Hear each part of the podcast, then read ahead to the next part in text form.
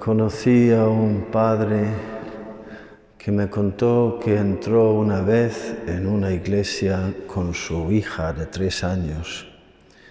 Y al entrar en la iglesia, esta iglesia, esta iglesia aquí es preciosa y es bastante alta, pero la iglesia en este caso era más alta todavía.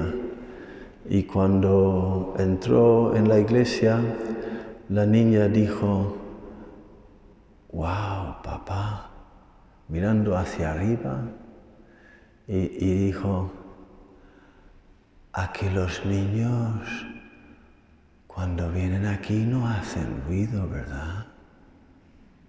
Dijo eso a su padre. Y eso ahí está expresada en la boca de una niña de tres años la estética cristiana, porque la idea de, de las catedrales y de, los, de las iglesias es precisamente crear un, un lugar sagrado que provoca asombro y silencio. ¡Wow, papá! A que los niños aquí no harán ruido, ¿verdad? Pues eso, conseguido. Decía Baudelaire, el poeta, lo peor que me, puedan, que me pueden llamar los hombres, lo peor que puedan pueden decir de mí es que sea yo un hombre útil. Y las catedrales son magníficamente inútiles. ¿Para qué? ¿Para qué? Si lo piensas un poco para la mentalidad práctica, pragmática, tener tanto espacio inútil, pues es un escándalo. Y la idea de, las iglesias y de que sean tan altas es precisamente también para, para, que, para que miremos hacia arriba, para, para dirigir la mirada del corazón hacia arriba, hacia el cielo. Ahora, dicho todo esto, yo estoy de acuerdo con Salomón cuando dice, después de construir el templo, me han dicho los hermanos, siempre tengo que comprobarlo después, pero me fío de ellos. Mm, volviendo de clase en Roma, un día impresionados que, estudian el arte cristiano, yo también lo estudié, pero me he olvidado de todo, eh, que la que eh, el templo de Jerusalén era diez veces más grande que eh, la iglesia de San Pedro en el Vaticano. Diez veces más grande, con unas riquezas de mármoles, de joyas, de piedras preciosas, un milagro de arquitectura. Y después de construir el templo de Jerusalén, Salomón dice ¿Habitará Dios con los hombres en la tierra? Los cielos y los, y los cielos de los cielos no pueden contenerte, cuanto menos este templo que yo te he erigido. Fíjate, ¿eh?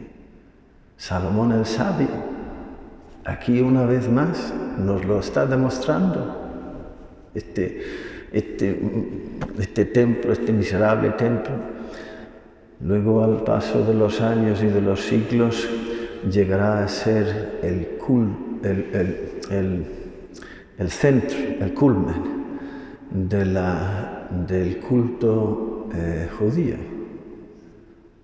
Y Jesús se pone delante de ese mismo templo y dice, no quedará piedra sobre piedra, destruido todo.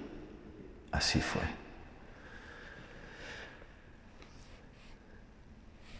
Cuando tengo oportunidad de hacer apostolado con los jóvenes, ciertamente hay que llevarles a donde las grandes catedrales y las grandes iglesias y las tumbas de los santos, no digo que no.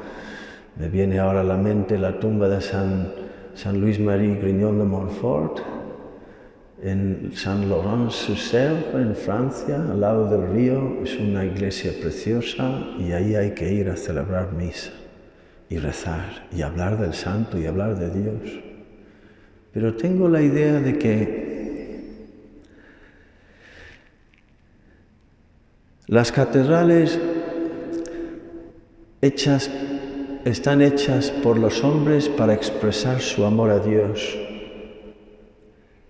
mientras que la naturaleza es la catedral hecha por Dios para expresar su amor a los hombres. ¿Se puede decir eso? La, naturaleza es una catedral hecha por Dios para expresar su amor a los hombres. Dice San Pablo, todo es vuestro. Vosotros sois de Cristo y Cristo es de Dios, todo es vuestro. Y de ahí San Ignacio con el bastón hablando a las flores, callaos, callaos, ya lo sé, ya lo sé, porque las flores le estaban diciendo, Ignacio, cuánto te ama Dios, cuánto te amo, Ignacio, cuánto te amo. Yo he celebrado misa y tenido una hora santa en, la, en el acantilado del norte, la parte, veréis a veces eh, jerseys y camisetas que ponen The North Face y no sabéis ni siquiera qué es. Pues está diciendo la cara del norte del Gran Cañón en Arizona, Estados Unidos. Fijaos y lo veréis, The North Face. Pues yo he estado ahí, ¿sabes? y ahí, en el North Face, hemos puesto el altar y con el fondo, con el, ¿cómo se llama eso otra vez? El, ay Dios mío, frontispicio creo en inglés, algo así. El alta, ay Dios mío, el retablo. Pues el retablo era el gran cañón.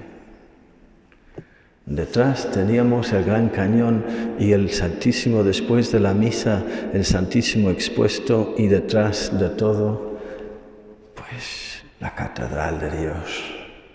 Otras veces lo hemos hecho teniendo de fondo, por ejemplo, una cascada de, a ver cuánto era, 363 pies o algo así una cosa así como más de 100 metros de alto, con un, con un, un, de agua, vamos, un volumen, y ahí detrás hemos celebrado la misa y luego exponemos el Santísimo y yo les decía, chicos, lo que tenemos aquí es más grande de lo que tenemos allí, porque ahí tenéis la creación y aquí tenemos el Creador y el Redentor que todo esto te está apuntando hacia este, que está aquí con nosotros. Pero tenemos las dos cosas. La naturaleza nos habla de Dios, nos habla de su amor, de su belleza y de su bondad. Y la Eucaristía nos habla de ese mismo Dios como redentor como creador y como redentor, como el que ha dado la sangre por nosotros. Y tener las dos realidades presentes, su grandeza y su pequeñez, su grandeza como creador y su humildad y su entrega como cordero, como Eucaristía, pues despierta en el, en el alma la devoción y la gratitud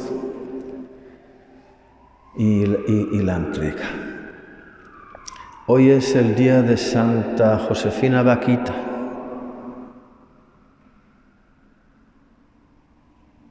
que fue secuestrada con nueve años y, se olvidó de su nombre para no recordarlo el resto de su vida.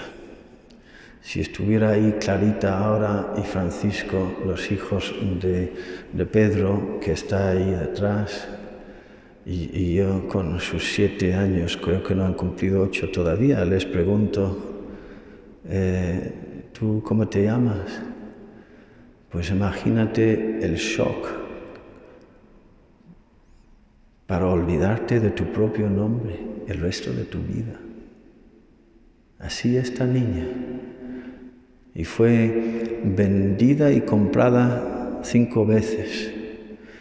Y en una ocasión, como ya sabéis, pero viene bien recordarlo, en el Día de la Santa, no sé si eran 163 cicatrices que abrieron llagas abiertas en su cuerpo para hacer eh, patrones y luego metiendo sal en las heridas para que fueran cicatrices permanentes. Y en otra ocasión, después de una pelea con su esposa, una discusión fuerte con su esposa,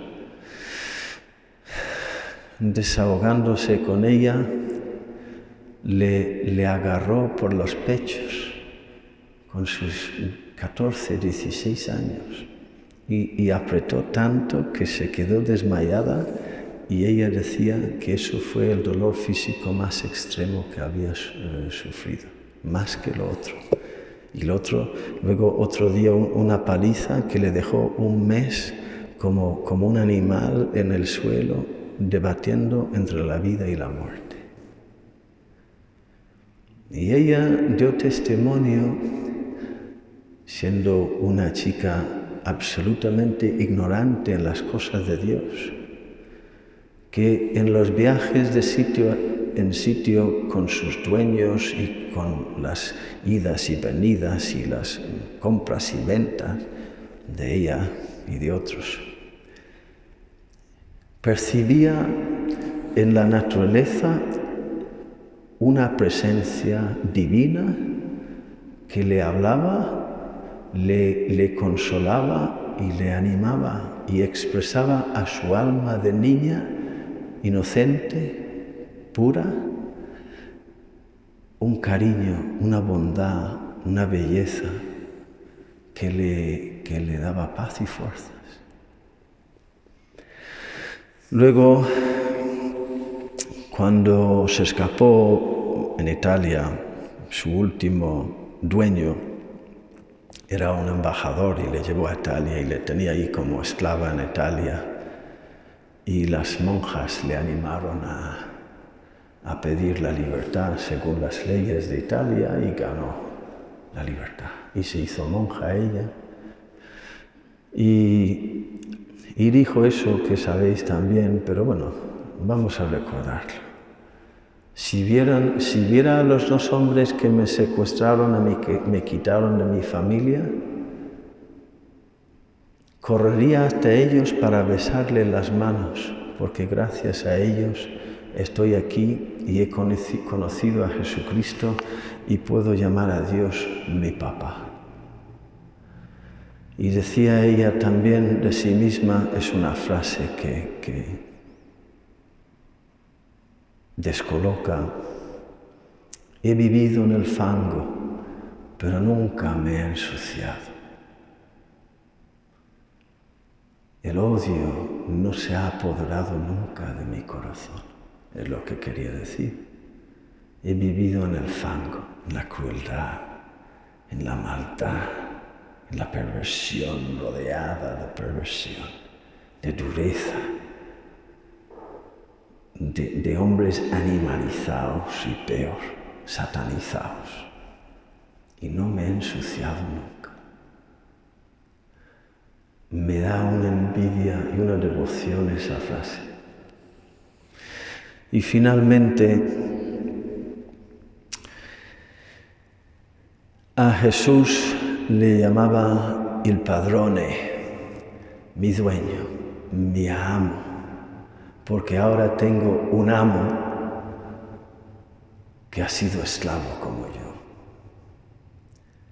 que ha sufrido los golpes como yo, que ha sufrido los azotes como yo, que ha sufrido las cadenas como yo. Y como Él se ha hecho esclavo por amor a mí, pues yo ahora, esclava por amor a Él, mi amo, il padrone, mi dueño. Pues nada más, queridos hermanos, ahora vamos a celebrar la Eucaristía y ese Dios creador, redentor, el dueño esclavo, por amor, quiere venir al corazón de cada uno para que respondamos también nosotros como ella y como en el Salmo, qué deseables son tus moradas, Señor del universo. Mi alma se consume y anhela los atrios del Señor. Mi corazón y mi carne retozan por el Dios vivo. Así sea.